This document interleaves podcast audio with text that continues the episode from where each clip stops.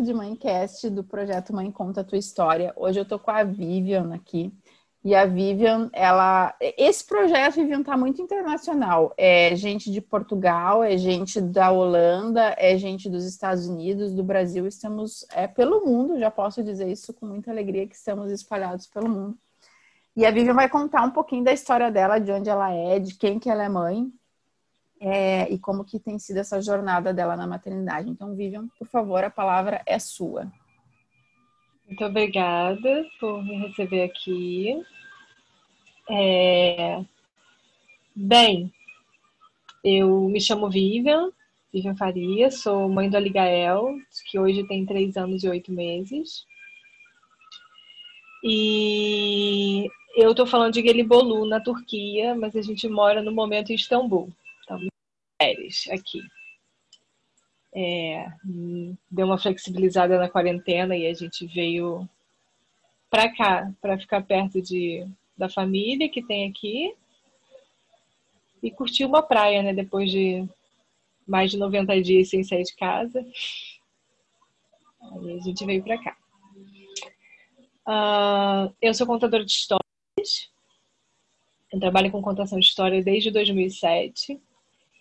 E eu estou na minha segunda graduação de carreira, né? Assim, a primeira foi em 2007 eu fiz a minha primeira oficina de contação de história. Eu, eu trabalhava numa multinacional e bem, não era feliz.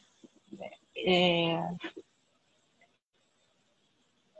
enfim, aí mudou toda, a, a, configuração da, da empresa e tudo, eu ser transferida, eu falei, não, vou sair, aí pedi para sair, sair para contar a história, saí em 2010.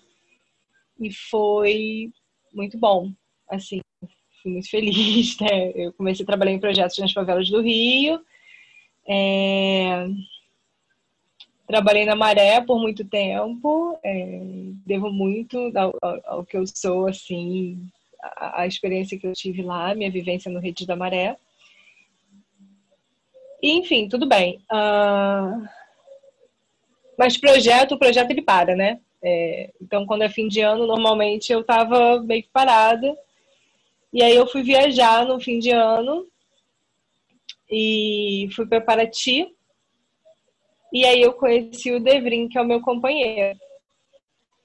A gente se conheceu lá e Bem, ele, ele voltou para a Turquia e eu estava terminando a faculdade de pedagogia, só que ele falou, ah, eu vou voltar. Eu falei, tá bom, eu te espero.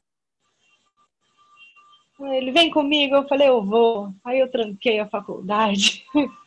Eu falei, eu vou, fico três meses e volto. volto, né?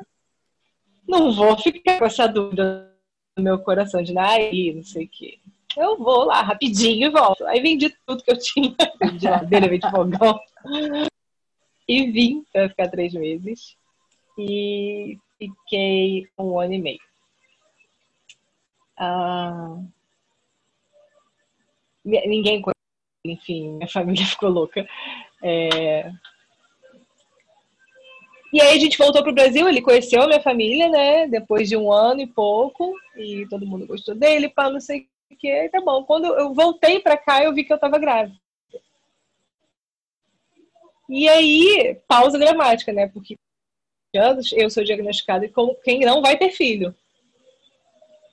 Porque eu tenho uma malformação uterina que é útero de Delfos. Não sei se você já ouviu falar que o útero é uma gotinha, né?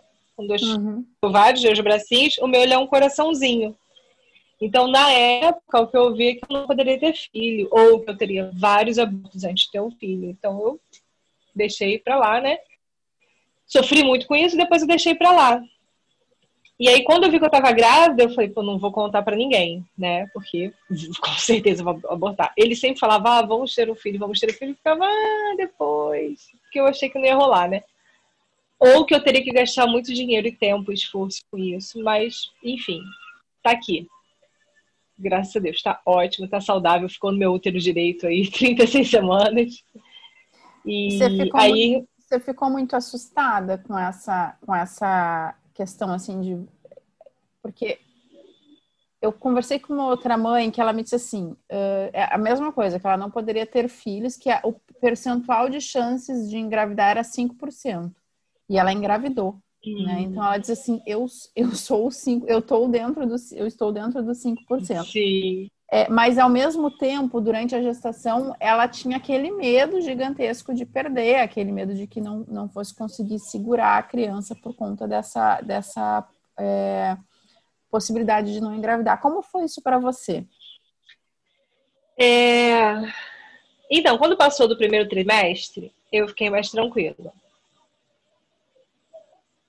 Só que eu tive muito sangramento. Então, assim, é... chegou uma fase que o sangue na calcinha já não me assustava mais.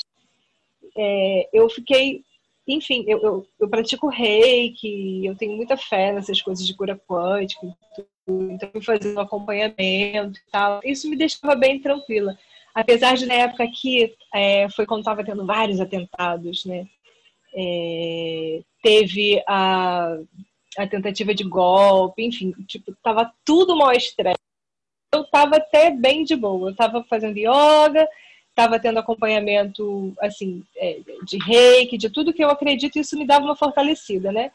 Só que Teve uma vez que eu estava já no estágio bem avançado, que eu tive um sangramento muito grande. E aí eu pensei, agora foi, né? Mas não, ninguém sabe onde veio, tanto sangue, o bebê estava bem. E eu achei que eu tinha feito xixi. Falei, fiz xixi, mas não era, era sangramento. Então, assim, é, mesmo estando num, num quadro de risco, eu, eu tranquila, sabe? É, só nesses momentos de maior sangramento que eu fiquei bem apavorada. Mas foi de boa, assim. É, eu não queria ter o filho aqui porque uh, eu dou sorte, assim, porque o meu companheiro ele não é religioso, inclusive ele é ateu, né? Então e ele não é muito nacionalista, o que também é uma questão aqui. Então, para ele foi super tranquilo eu escolher onde eu vou ter meu filho. Ele não criou, ele inclusive falou: ah, ninguém merece nascer turco mesmo, vamos para o Brasil. e aí a gente foi de boa. Porque para as mulheres que eu comentava aqui, eu falei: nossa, mas ele aceitou? Tipo, cara, ele, se pudesse, ele também escolheria outra coisa. É, foi um pouco tenso o voo e tal, mas enfim, foi. foi Você tudo, veio com 30. Tudo bem tranquilo. 33. 33. Foi no, no, no, no limite de voar mesmo, assim. Perfeito. E aí você teve o Aligael aqui no Brasil? Sim, tive o Aligael pelo SUS, na Maria Amélia. Foi uma experiência muito boa. Eu queria ter feito parto domiciliar, mas conversando com as parteiras e tudo, tipo, elas foram super maravilhosas, assim, me apresentaram os riscos, né? E como eu tenho um septo, isso poderia dar um problema, né? É, se o septo fosse rompido, eu poderia precisar de um tipo de sutura que elas não fazem, e aí eu não quis arriscar. Ela até falou assim: ó, se você quiser, enfim, é o seu parto, você vai escolher, a gente está perto do hospital, qualquer coisa você de boa. É, mas você tem que saber dos riscos e.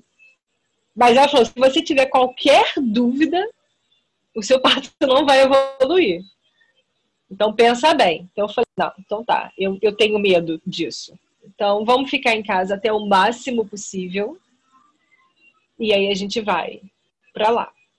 E, Olha que bacana enfim. isso, né, Vivi? Uh você trouxe assim essa fala da, da, da pessoa que te acompanhou. Se você tiver qualquer dúvida, não vai evoluir. E uma das coisas que eu percebo muito nos, é, nesse momento da, da gestação e do parto das mulheres é somos dúvida. É pura dúvida. Assim, eu não tenho nem ideia do que uhum. será, porque tem, se, se conhece muito pouco sobre isso, se fala muito pouco. Se preocupa muito em falar se é, como que vai ser depois, como que é a amamentação, como que, que como é que faz para a criança dormir, como é que faz para a criança isso, como é que faz aquilo. Mas esse essa questão do parto se fala muito pouco sobre essa relação, né, da, da possibilidade de escolher, de conhecer como é que fisiologicamente um parto acontece. E é por isso que eu acho que tem tanta dúvida, e por ter tanta dúvida, tem tanto medo associado. E aí eu acho que entra nisso uhum. que você fala, se tem medo, se tem dúvida, se tem medo. Onde tem dúvida tem é, desconhecimento, onde tem desconhecimento tem medo, né? Uhum. E onde tem medo não flui. Eu preciso sair desse do medo para poder fluir, né? É, é, você tem que produzir ocitocina e não adrenalina, né? E se você exatamente, tiver com medo. Exatamente, exatamente, exatamente. É, é, fisiológico, por que, que não vai evoluir o parto? Mas, assim, é, eu, eu, eu sou meio nerdzinha, então eu li muito. Assim, não fiquei só praticando reiki yoga, sabe? Eu tava lendo que nem uma louca. eu li muitos livros, fiz muitos exercícios e assim, eu estava bem preparada para se desse errado, se eu tivesse que ir para uma cesárea, sabe? Porque é, a minha escolha era um parto porque eu morro de medo de cirurgia. Tipo, eu vou no dentista, eu passo mal. Então, eu não queria ter que passar por esse processo. É, e, e assim, no Maria Amélia, é, essa foi uma fala muito importante da, da, da parteira, da Ariana. É, e no Maria Amélia eu também ouvi uma coisa que eu não esqueci que me salvou. Eles têm um, uma, uma palestra né, de, de, de boas-vindas quando você conhece a maternidade, você tem o seu kit, bababá. E, bem, o psicólogo lá ele falou uma coisa muito importante, né? Que foi é, não se preocupe com o quarto, não se preocupe com o nome, não se preocupe com nada além da sua saúde emocional. Ame a sua dor. Falei, nossa, eu vou tatuar no braço. Ame a sua dor. Porque se você quiser que a dor acabe, não vai rolar. e eu, na hora que vinha, eu ficava, ai, eu amo essa dor. Bem, dor, pode doer. Porque tanto é que, assim, eu tive espódromos uma semana antes. Eu tive diarreia absurda. Eu, eu fui vegetariana muito tempo. Não muito tempo, sei lá, cinco anos. E um dos sintomas que eu estava grávida é que eu queria comer carne. Muito, queria muito comer carne. É, queria comer frango, nem gosto de frango, mas eu via frango, eu queria frango. Então, assim, eu passei a gravidez toda comendo hambúrguer. eu queria muito comer hambúrguer todo dia às vezes era café da manhã, almoço e janta. E uma semana antes eu não queria comer nada pesado. Eu só queria fruta e salada. E uma diarreia absurda. E eu não associei. Então, quando eu, eu acionei a doula, é, porque assim, três da manhã do dia do parto, eu me deu uma dorzinha de barriga, pão, uma cólicazinha, e daí daqui a pouco três e meia, e depois 3h50. Aí, 6 horas da manhã, eu escrevi para ela. Ela falou: Ah, não, tudo bem, você tá em pódromos. Aí, eu escrevi para a parteira também. Ela falou: Não, tudo bem. Aí, quando foi mais sete e pouco, eu escrevi de novo para a dona. Ela: Ah, conta para ver se é contração. Mas assim, 8 da manhã eu já estava alucinada. Imagino, imagino. E aí a parteira me escrevia e eu já não respondia, ela resolveu me ligar. Enquanto a gente conversava, ela estava contando. Ela foi bem, bem safa, assim, bem, bem sensível. Sutil. E aí ela falou, é. E assim, é, ela duvidou da ter certeza que ela teve, eu acho, sabe? E acho que isso contou muito, assim, porque ela também achou que não estava em trabalho de parto. E aí ela foi lá, ela falou: Olha, eu tô perto de você. É... Era um sábado de manhã, eu acho. Tipo, ela, ela, a gente tava na Lapa, no Rio, ela, sei lá, tinha ido pro samba, alguma coisa no diante. Porque a gente tinha combinado de ter a banheira, né? Pra eu poder, tipo, eu não ia ter o parto em casa, mas eu queria tudo aquela coisa, né? Queria ficar o máximo possível em casa.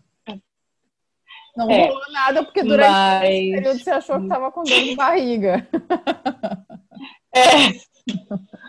Mas. Aí ela falou: Olha, eu não tenho nada aqui, mas eu tô aqui. O que, que você quer? Você quer que eu vá em Niterói pegar banho? Eu falei: Não, cara, vem pra cá. E aí ela foi pra lá. E aí o meu companheiro que me doulou durante todo o tempo, que ele, eu ficava comigo no banheiro, aí eu voltava pra cama, e ficava no, no chuveiro, eu voltava pra cama. Uma amiga apareceu, fez uma, alguma coisa de comer, que eu não comia, mas ele comeu. Ela tirou uma foto, é a única foto que a gente tem, que foi maravilhoso. E, bem, Quando, quando a Ariana chegou, devia ser umas duas horas da tarde. E ela falou assim: Ah, eu vou fazer o toque, se você me permitir, para a gente ver se é hora de ir para o hospital ou não. E ela fez e falou assim: Cara, você já está totalmente dilatada, então vamos escutar. E escutou o bebê, estava tudo bem. E, enfim, isso era duas da tarde. Três e quarenta ele nasceu.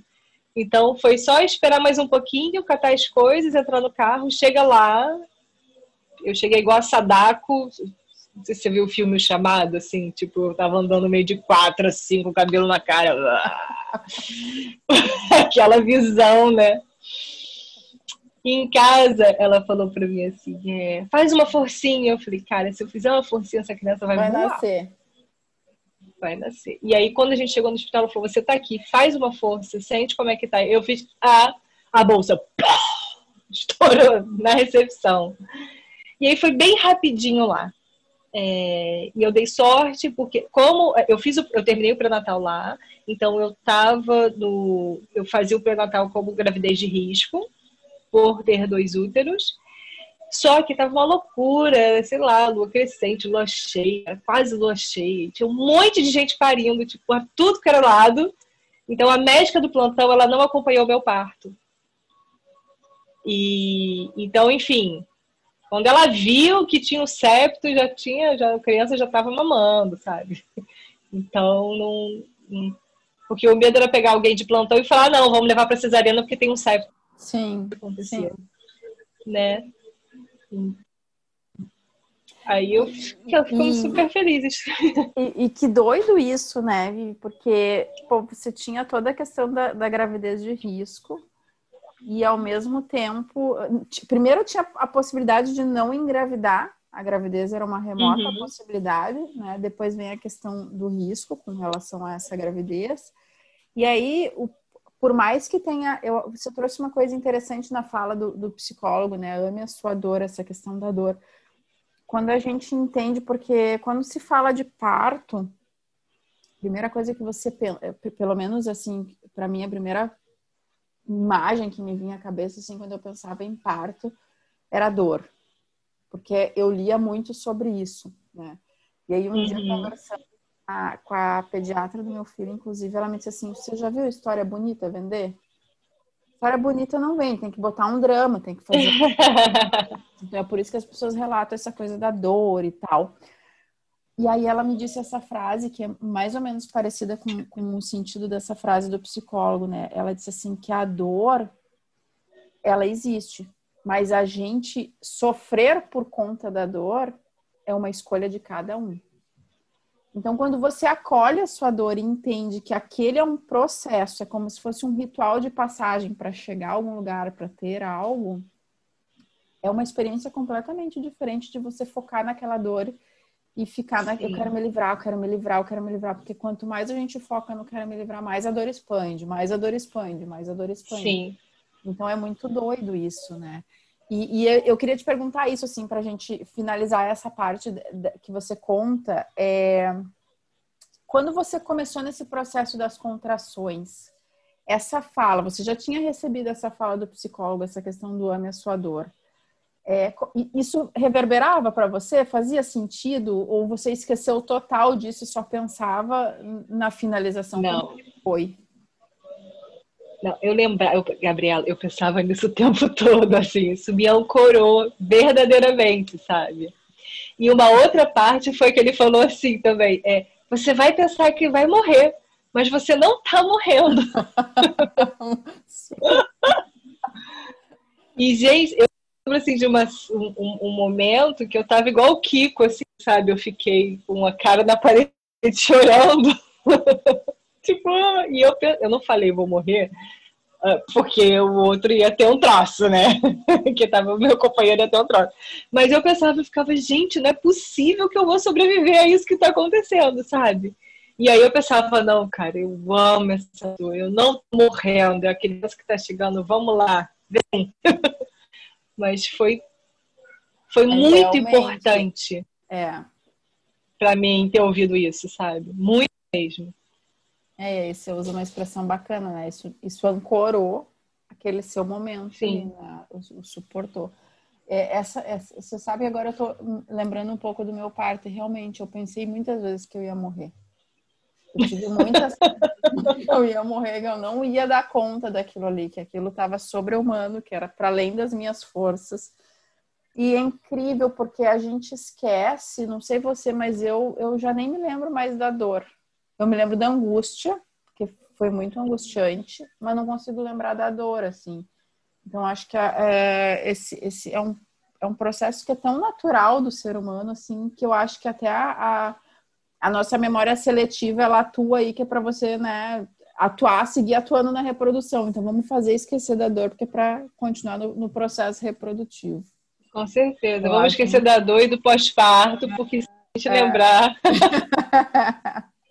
Ninguém tem mais filho, não. Mas assim, você sente cólicas menstruais? Ou se sinto. Muitas. Então, eu sinto muita também. E eu me lembro que quando começaram as contrações, eu pensei, ah, com isso eu tô acostumada, né? Porque todo mês eu passo muito mal. Meu segundo dia eu tô tipo, uh, muita dor. Só que vai num nível que eu não, não imaginei que existisse, sabe? Essa possibilidade de dor. É, é, Doeu pra, muito. Para mim foi um pouco diferente. Eu tinha um pouco dessa sua. Eu, eu pensava assim, né? Eu perguntava muito para minha médica como, como era uma contração, porque eu tinha muito medo de não sentir. E eu, um dia eu ia no banheiro e a criança nascendo no vaso sanitário, entendeu? Eu tinha essas, eu tinha essas ideias loucas na cabeça. E ela me dizia assim: você vai saber? Você vai saber. Eu digo, mas me diz mais ou menos como é que é para mim saber o que, que eu tenho que esperar para eu. Né? Ela disse: não, eu tenho certeza que você vai reconhecer. E aí a, é. a, a, diferença, por exemplo, do seu parto pro meu, né, falando nessa parte fisiológica, só, é que a minha bolsa rompeu. Eu estava fazendo uma aula de pilates e a minha bolsa rompeu.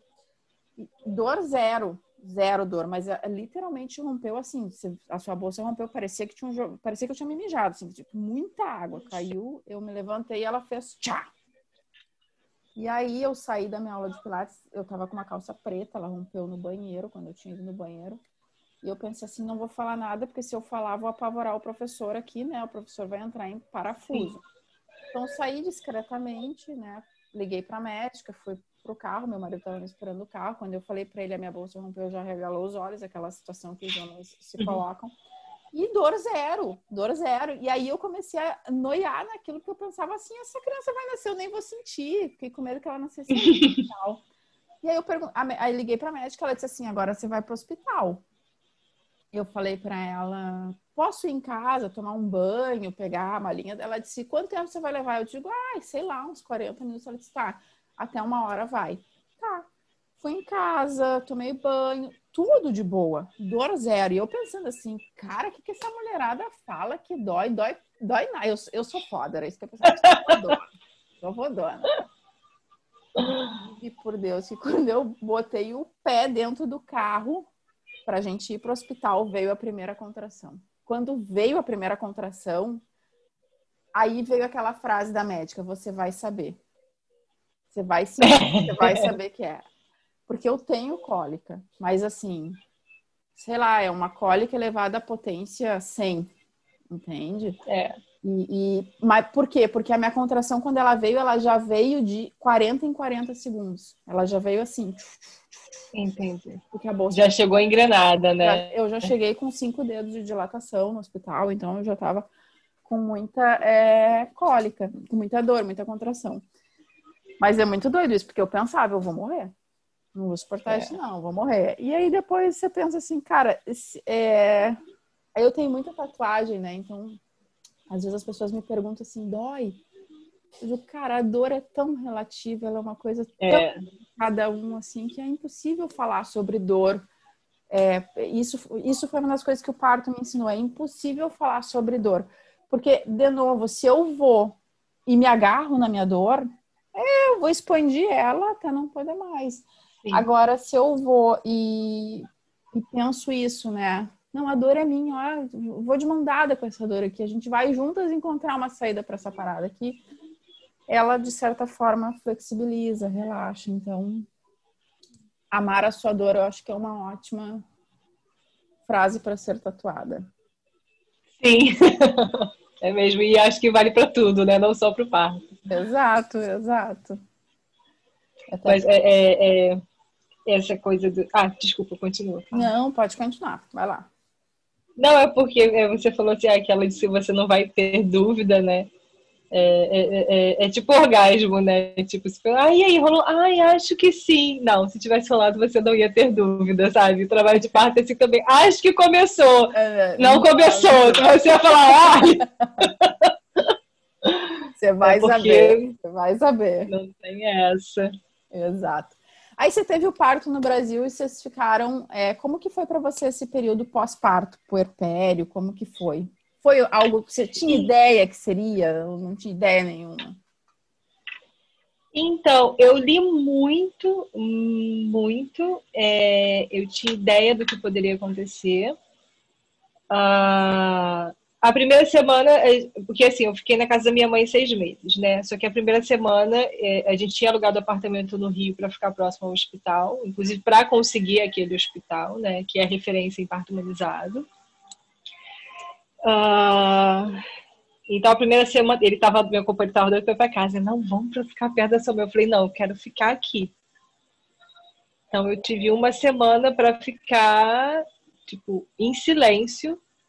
Isso foi muito doido, porque, assim, eu, eu trabalho com a palavra há muito tempo, mas, tipo, eu silenciei, sabe? Eu tive uma semana para estar tá com o bebê, para, enfim, ter aquela fusão e mas eu euforia muito grande, sabe? Acho porque foi é o hormônio, né? Eu tava tipo, mas umas duas semanas depois parece que o negócio deu uma caída, assim, até para estabilizar e foi meio sinistro, assim. É...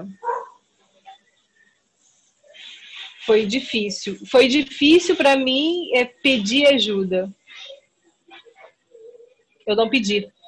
Então eu fiquei com aquilo muito tempo e vou te falar que eu estava meio mal até, sei lá, um ano atrás, sabe? Não fiquei. Uh, nunca deixei de fazer nada, mas eu fui para um abismo muito profundo. Que eu comecei a sair no ano passado mesmo. E, é, é, esse, esse eu, eu acho que o período de maior solidão, assim, depende muito de cada pessoa, mas esse início, principalmente quando é o primeiro filho, e é, é um período de muita solidão, assim. Uh, e eu acho que essa, essa coisa da gente, essa dificuldade natural da mulher de pedir ajuda, a gente não, não é treinado para pedir ajuda, eu acho, né? É. A gente vive numa cultura de que a gente precisa, e cada vez mais eu vejo isso aparecer, de que a gente tem que dar conta de tudo, né? E que o pedir ajuda uhum. significa. E, e, quando a gente fala de maternidade, pedir ajuda com relação a um filho, parece que você está decretando o seu fracasso como mãe, assim, né? Então você não está preparada.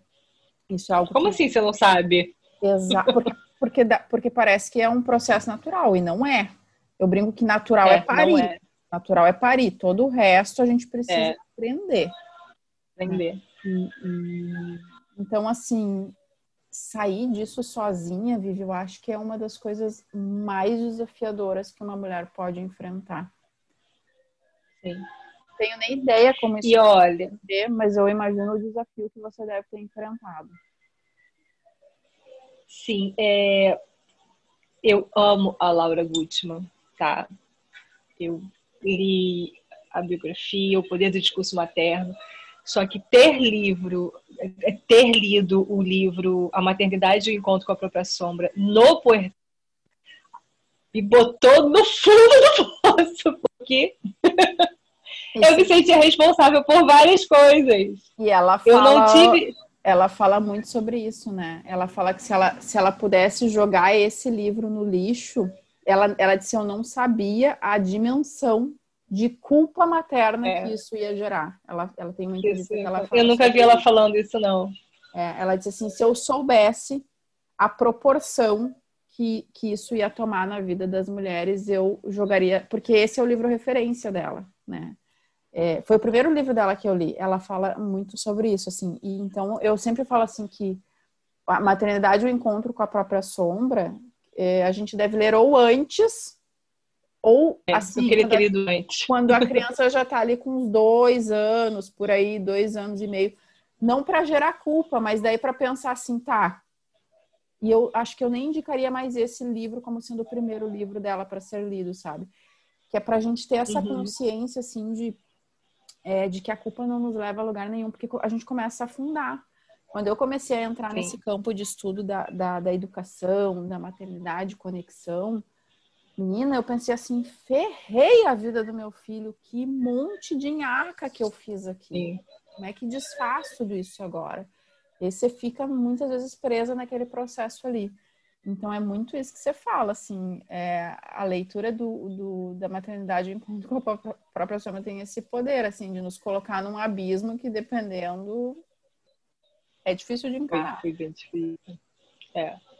Eu queria ter lido antes, porque aí eu acho que eu ia ter toda a referência como uma informação que poderia me guiar, sabe? Exato. Mas estando passando por aquele momento, cara, foi tipo soco na costela, assim, foi ah. difícil de O meu preferido é o curso materno. É, eu, eu li, eu gostei muito. Eu gosto muito de um livro dela que também é um pouco de soco no estômago. Eu acho que ela tem essa, essa capacidade de ser meio né, soco no estômago, que é o que aconteceu conosco na infância e o que fizemos com isso. Eu, eu gosto muito desse livro dela. Porque ah, esse mim, eu não conheço. É, foi um dos Vou livros procurar. que mais abriu reflexões, assim, sobre quem eu sou e o que, que me constituiu e por que, que eu faço o que faço, né? Uhum. Mas, enfim, eu queria te perguntar, você disse assim, foi, foi desafiador. Como que você, e agora, né, se diz há um ano, eu comecei a ver um pouco de luz no fim do túnel, assim, digamos. Como que foi para você isso? Foi um processo que você passou completamente sozinha? Você teve algumas referências que te ajudaram a sair desse estado de, de, de, é, de puerpério intenso, digamos assim, como que foi para você sair disso, enxergar uh, possibilidades para além daquilo que você estava vivendo? É... Depois que meu filho nasceu, eu fui tomada por um medo absurdo. E assim, eu não tinha medo de morrer. Cara, eu conheci um, um homem, vende tudo e fui pra Turquia, sabe? Tava tipo, ah, vamos viver o momento. Tipo, tô com medo, eu vou com medo mesmo. E eu fiquei com muito medo. E, e eu perdi a referência de quem era. Eu não conseguia mais me vendo contando história, me ver contando história. É, é, eu não sabia o que, que eu ia fazer. Eu estava tipo num estado de alerta constante para manter aquela pessoa viva, né? Tipo, era muito doido assim, sabe? E mas, bem, minha relação estava boa, eu estava na casa da minha mãe, enfim. Mas aí a gente saiu de lá. Quando ele estava com seis meses, a gente foi morar em Paraty, porque foi lá que a gente conheceu, lá que a gente fez o filho, vamos morar em Paraty, né? A gente não tinha intenção de voltar.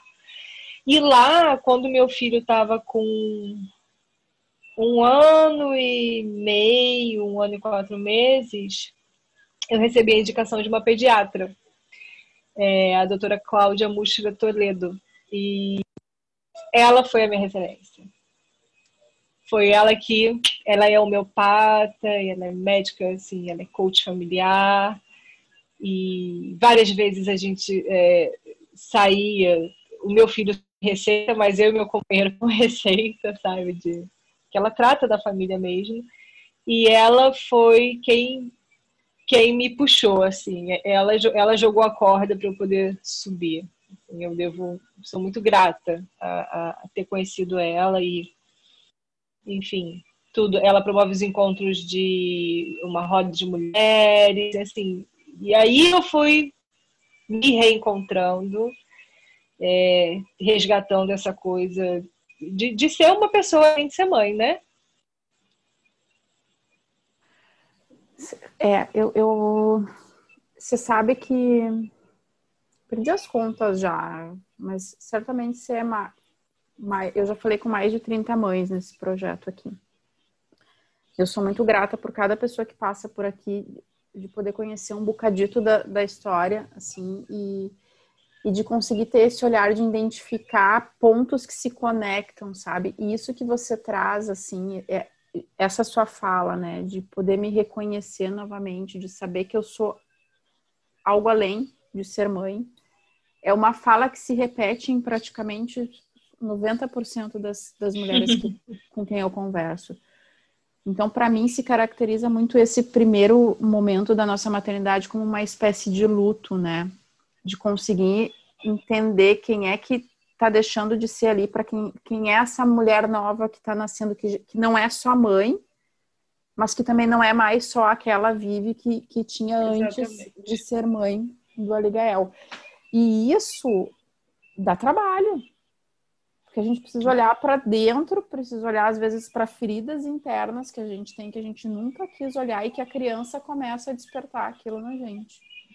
Então isso dá um okay. pouco de trabalho e um pouco de angústia assim. E eu te perguntei se você teve alguma referência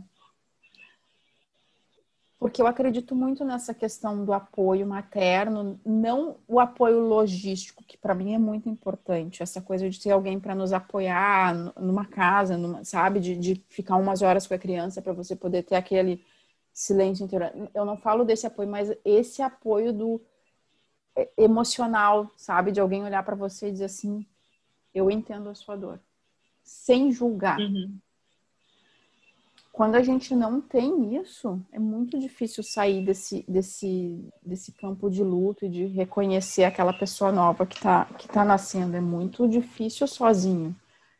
E às vezes eu, eu, eu só lamento que, que a gente tenha. É, às vezes demore tanto para conseguir chegar nisso por conta até desse próprio julgamento social de que não, tem alguma coisa que está errado comigo, mas eu vou dar conta sozinha porque, né, se eu falar sobre isso, o que, que vão pensar? Tá todo mundo dando conta. Tá todo mundo. Só eu que não tô, né? Você olha na, nas televisões, a comemoração do Dia das é. Mães é uma coisa absurda, assim. Então, por exemplo, o Rafael, meu filho, nasceu em junho. Recente tinha passado por um Dia das Mães. Daí, quando o bebê ainda tá na barriga, você vive um Dia das Mães, nossa, sabe? Aquela coisa, a maternidade é linda, você recebe aquele monte de homenagem e tal. E depois, quando vem o choque de realidade, que você pensa assim, cara, ninguém me falou. E eu comentei com uma amiga uma vez, e ela me olhou bem sério e me disse assim, mas o que, que você imaginou? Quando eu comecei a falar das minhas angústias, de que eu nem imaginava que aquilo era ser mãe, que nunca tinha passado pela minha cabeça. Daí ela me disse assim, então, mas o que, que você imaginou? Eu disse para ela assim, ah, eu, eu tinha na minha cabeça aquelas cenas do meu pai lendo, com, sabe, conosco antes de dormir, corrigindo os temas do colégio, é, dançando na sala, era isso que eu imaginava a maternidade, aqueles momentos felizes, aquelas interações dela. Eu disse assim, cara, Gabriela, você é muito ingênua. Mas você percebe que, que as pessoas falam assim, ah, dorme tudo que você puder, porque daí você vai. Mas nada se. É que nem a dor da contração, nada se equipara a você sentir aquilo na pele. Exatamente. É inexplicável. Eu posso falar o quanto você é, quiser, enquanto você não sentir aquilo ali, na pele a dimensão da, daquilo não vem. E aí, quando ela me disse assim, você é muito ingênua, eu pensei, nunca passou pela minha cabeça que uma criança demandasse horas de, de, de ficar acordada, de problema na amamentação, de não ter nem ideia do que, que significava aquele choro, era uma angústia atrás da outra. Eu só queria poder ninar, fazer aquela foto bonitinha, que é o que a gente vê propagado na, na, na mídia, né? Então, é um, muito pouco se propaga sobre essas dores maternas efetivas. E eu acho que uh, essa é uma dor da qual a gente tem que falar, né? Porque é a nossa dor. Sim. E uma forma da gente, é, eu, eu acredito muito nisso, assim, uma das formas da gente viver com isso é a gente acolher. E quantas vezes a gente tá com raiva, tá triste, a gente nega os sentimentos que são considerados negativos, né? Não, não posso ficar triste. A gente Sim. vive numa sociedade hoje não bola para frente. É produtividade, levanta, é agora, tem, não, não tem tempo para tristeza. É, tá triste, foca no que tem um pior que você, e aí você né, distrai a sua dor. Então, quando eu aceito a minha dor, eu falo muito isso para as mães, quando você se acolhe, acolhe aquela dor. Obrigada por estar aqui comigo, tenho certeza que você está aqui para me ensinar algo. parece que a coisa vem. E aí que eu, tra... que, que eu falo da leveza. A leveza não está em ser fácil, mas a leveza está em aceitar, em acolher, né? É. E aceitar as nossas, as nossas vulnerabilidades, assim, e acolher, porque somos humanos.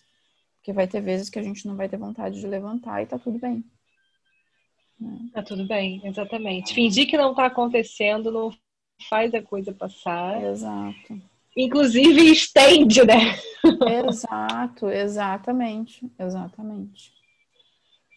Vive, a gente está se encaminhando para o final, mas eu quero te perguntar: tem alguma coisa que você é, não falou, assim, que você pensa, nossa, isso eu queria muito falar sobre a minha maternidade? Algo que você não falou, que você queria contar? É... Então, uma vez, uma, a, a, enfim, a esposa de um amigo meu falou assim: Ah, para você deve ser fácil, né? Porque você trabalha com criança há tanto tempo. É muito diferente de quando é seu filho. Porque quando você está na escola, você tem uma hora, uma hora com cada grupo, pode ter 20, 30, não me incomodo. É muito mais fácil que você tem uma hora para começar, uma hora para acabar, né? E quando é filho, não. É tipo 24 horas. E eu, como eu nunca tive esse apoio logístico que você comentou, é, eu tive uma, uma, um apoio psicológico, né, é, com, com essa pediatra, e, que virou referência é, até hoje, mas é, nunca tive apoio logístico. Até hoje eu não tenho rede de apoio. Então, acho que isso me dificultou mais ainda de me reencontrar a minha identidade. Porque eu não tinha tempo de ser eu. Nem se eu quisesse, sabe? Então, assim, é, é, foi uma surpresa quando eu promovi um evento de contação de história em que, no qual eu não contaria história, porque eu estava com meu filho lá. Mas aí ele pediu para eu contar a história, e aí eu contei a história e ele contou comigo. E aí foi para mim, eu, tipo, o meu, opa, eu tô aqui, é possível, mesmo tendo filho. Foi a sua descoberta. Foi uma redescoberta. Então, eu acho que é, é eu demorei mais tempo para me gestar para o meu renascimento do que o tempo que eu demorei gestando meu filho para ele nascer, sabe? Perfeito, perfeito. É. É, é, usou um termo interessante, nunca tinha pensado sobre esse, mas é, eu acho que a gente passa por isso mesmo. A gente renasce, é realmente uma, é uma nova gestação. Né? Adorei esse termo. Gostei muito. É, queria te dizer muito obrigada por você estar aqui, gratidão por você ter topado vir aqui. Eu acredito muito, você trabalha com contação de histórias, a gente falou muito pouco sobre isso, né? Um, eu acredito muito no poder da gente contar a nossa própria história. Acho que quando a gente conta uma história é uma forma da gente dar um pouco de fantasia, de ficção, que é tão importante, né? Pra, inclusive para a vida uhum. adulta, eu gosto muito da, da ficção e da fantasia, é, mas também de olhar para a nossa história, talvez com um olhar mais suave, de maior acolhimento, de ressignificar algo, de pensar, né, nossa, aquilo que eu vivi que foi tão intenso, hoje eu já consigo enxergar de um jeito mais suave, mais leve. Então, para mim, a, o contar a história tem esse poder, assim, de nos fazer olhar para a gente com mais humanidade, sabe, de nos acolher e de, sobretudo, de levar para o outro algo que é tão sagrado, que é a nossa história, e de entender que a minha história pode impactar na sua, e talvez a partir da minha história a sua seja transformada. Então, contar a história para mim é assim, os, tem sido o suprassumo do, do da, assim, da, da terapia. Ouso dizer que é quase uma terapia. então, gratidão. Então, tem uma, uma vertente. Ai, desculpa, fala. Não, vai lá, vai lá. Tem uma vertente da, da arte terapia que é só com contação de histórias, né? E assim, eu queria te parabenizar pelo projeto, porque é isso, quando a gente compartilha, isso ecoa no outro, né? E, e eu acho que as histórias, elas são vacinas emocionais, porque você vive a, a, no seu corpo, no seu cérebro, a emoção que o outro passou, né? Você ouvindo aquela história. Então, quando o seu momento chega, você já tem uma referência, né? Então é menos desesperador, eu acho. Tá Exatamente. Tá um é. momento difícil. É, é né? é tipo aquilo que você falou, né? Eu queria ter lido o livro antes, porque se eu tivesse lido antes, eu teria tido uma referência, uma vacina, né? É. Não, é, não é que talvez uh, eu não fosse é, ficar doente, mas é que seria mais leve, digamos assim, né? Seria de um jeito diferente. Sim, então, total. Então, muito legal. Adorei. Muito obrigada. Gratidão. Eu que agradeço muito. Você está num fuso da Turquia. Qual é a diferença de, de fuso daí para cá? São seis horas, agora são cinco para as onze.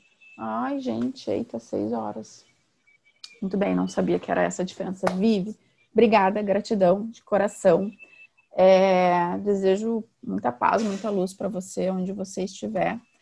Gosto muito dessa parte. Vou, vou fuçar mais ali no seu Instagram para a gente poder fazer uma troca com relação a essa questão de contação de história. sou muito fã dessa, dessa parte.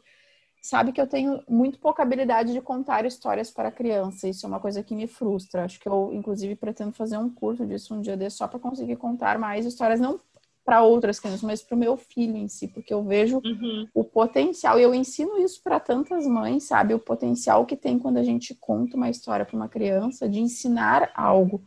Então, eu utilizo muito essa coisa assim de, ah, você quer ensinar uma criança é, a, a, a, lidar com medo, a respeitar algo, a ficar mais tempo, a aprender a ficar sozinha usa metáfora, usa história, traz através da Sim. história, né? E isso é muito significativo para a criança.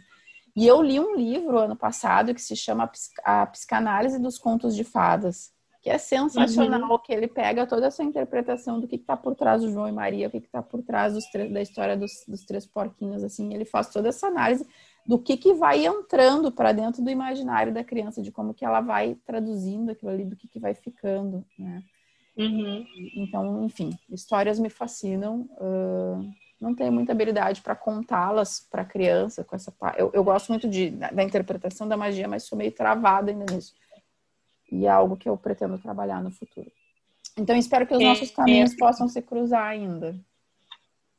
Espero também. Eu tô, tô preparando um material referente a isso. Porque, assim, quando, quando eu entrei no coach materno, é, eu, eu conheci esse universo do coach materno porque eu, depois de tudo que eu li, eu queria mais ferramentas para me aproximar da mãe que eu queria ser. Então eu descobri um outro mundo e agora eu também atuo como coach materno. Mas o que eu quero fazer é trazer a contação de história para esse universo. Porque eu sempre cuidei de criança, mas só depois de ser mãe que eu percebi. Nunca gostei de trabalhar com adulto, mas depois de ser mãe eu percebi que não é o jeito mais eficiente de cuidar da criança que cuidando da mãe. Exatamente. Exatamente. Eu tive que ser mãe para saber disso, que eu não sabia. É porque a gente, a Laura Gutman tem uma frase que ela fala que eu acho sensacional. Ela disse: "Não leve uma criança a um psicólogo, a não ser que você, mãe, esteja disposta a ir com ela." Porque ela não tem nada que fazer Nossa, lá. Fantástico. Ela fala isso, ela não tem, essa criança não tem nada que fazer lá, a não ser que a mãe esteja disposta. E é muito comum a gente ter essa, essa assim, identifica que a criança tem um comportamento que está fora do padrão, abre e fecha aspas aqui, né? Vamos levar nada contra a levar uma criança no psicólogo, mas de novo, eu sou muito a favor dessa teoria da Laura. A gente não consegue tratar uma criança sozinha se não tratar, porque o, o comportamento da criança ela é uma reação a uma estrutura familiar, a um espaço onde ela está inserida. Então eu preciso olhar para isso, não tem jeito, preciso olhar para isso. E, e, muitas vezes a gente fazendo um, cuidando daquela mãe, dando um, um espaço de escuta para aquela mãe, que é só o que ela precisa muitas vezes, sentir-se ouvida, uhum. a gente já está trazendo uma infância melhor para aquela criança que está ali do outro lado. Então concordo muito com, com você. Massa, adorei. Obrigada. Espero que. Muito obrigada. Que, cruz, que continuemos cruzando as nossas jornadas aí ao, ao longo da nossa história. Então, obrigada. É, nos Muito despedimos obrigada. por aqui. Um beijo grande e até o próximo.